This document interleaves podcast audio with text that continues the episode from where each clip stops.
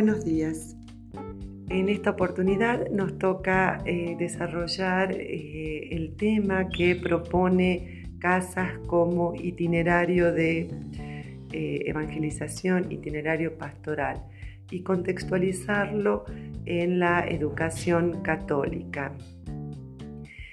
al comenzar con la lectura de este hermoso material, em, el autor se detiene a hablar de la eh, piedad popular y la religiosidad popular. Inmediatamente viene a mi mente la imagen del Señor, del milagro, que nos acompaña desde el primer día en el atrio de la catedral, en, la, em, en el contexto este de pandemia. Eso genera en mi comunidad, que es una comunidad de fe muy, eh, muy antigua, cómo eso genera en esta comunidad una esperanza, genera una sensación de protección y de cuidado que tenemos el privilegio de vivenciar. Y eh, pienso en esta festividad que se lleva a cabo año a año en mi provincia, donde un montón de peregrinos vienen a renovar su pacto de fe con el Señor y la Virgen del Milagro.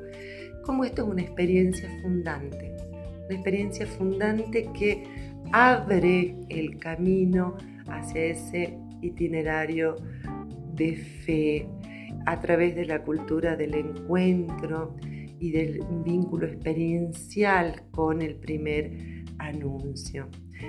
Y eh, pienso también en lo que es un itinerario, ¿no? un recorrido. Y ahí me traslado a mi labor docente, cuando eh, a mis alumnas de los profesorados les propongo la idea de que cuando ellas tengan que eh, llevarlos a el gusto por la lectura a los alumnos, propongan un itinerario de lectura. Ese itinerario de lectura puede estar eh, comprometido por em, conocer a un autor, conocer un género, conocer un tópico literario, en fin, las posibilidades son muchísimas, pero le dan a la lectura un objetivo, un sentido. Entonces, lo mismo pienso y lo traslado a em, esto de educar en la fe que un itinerario nos permite visualizar un objetivo, un propósito que le da sentido al recorrido.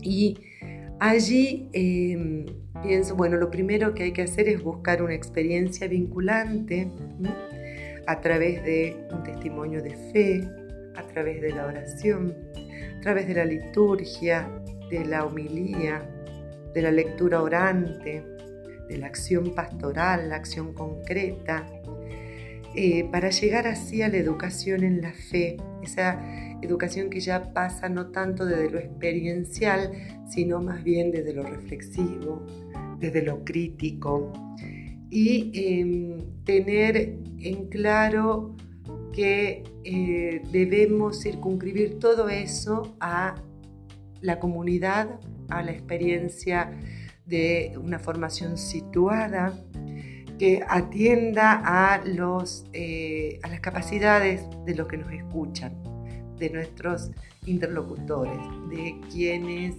están allí para que nosotros interactuemos como educadores. La educación católica supone darle forma viva a un itinerario catequístico que contemple un recorrido capaz de partir de experiencias vinculantes que logren la adhesión al primer anuncio.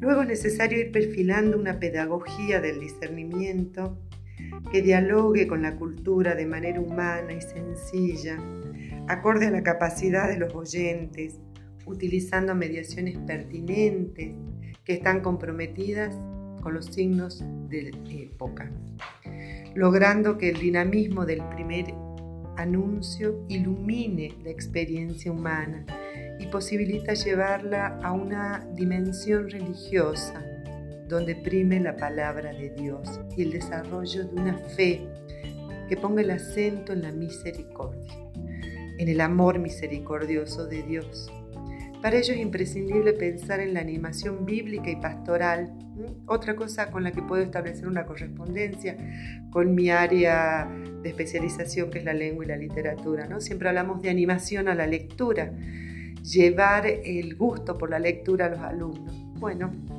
aquí Casas propone esto de la animación bíblica y pastoral. ¿no? Para ello es necesario tener liderazgos comprometidos y creativos en las instituciones educativas. Liderazgos tanto en el ámbito de gestión como en el ámbito docente, que lleven a procesos de enseñanza que se concreten en aprendizajes concretos, ¿no? que sean aprendizajes reales, no que solamente abrimos el, proceso de enseñanza y lo que pasa en los alumnos o en los chicos o en los niños no, no, importa.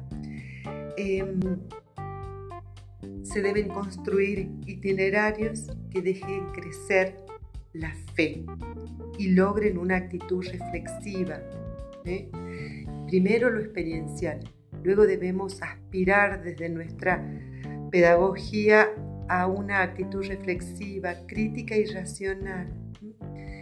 El propósito, el sentido que eh, eh, de, todo esto debería ser que la espiritualidad y la religiosidad encuentren un cauce productivo en la educación religiosa, que no se vean como cuestiones separadas, sino eh, fuertemente vinculadas que le dan un propósito a la educación religiosa, eh, teniendo siempre como núcleo significativo al primer anuncio en este itinerario.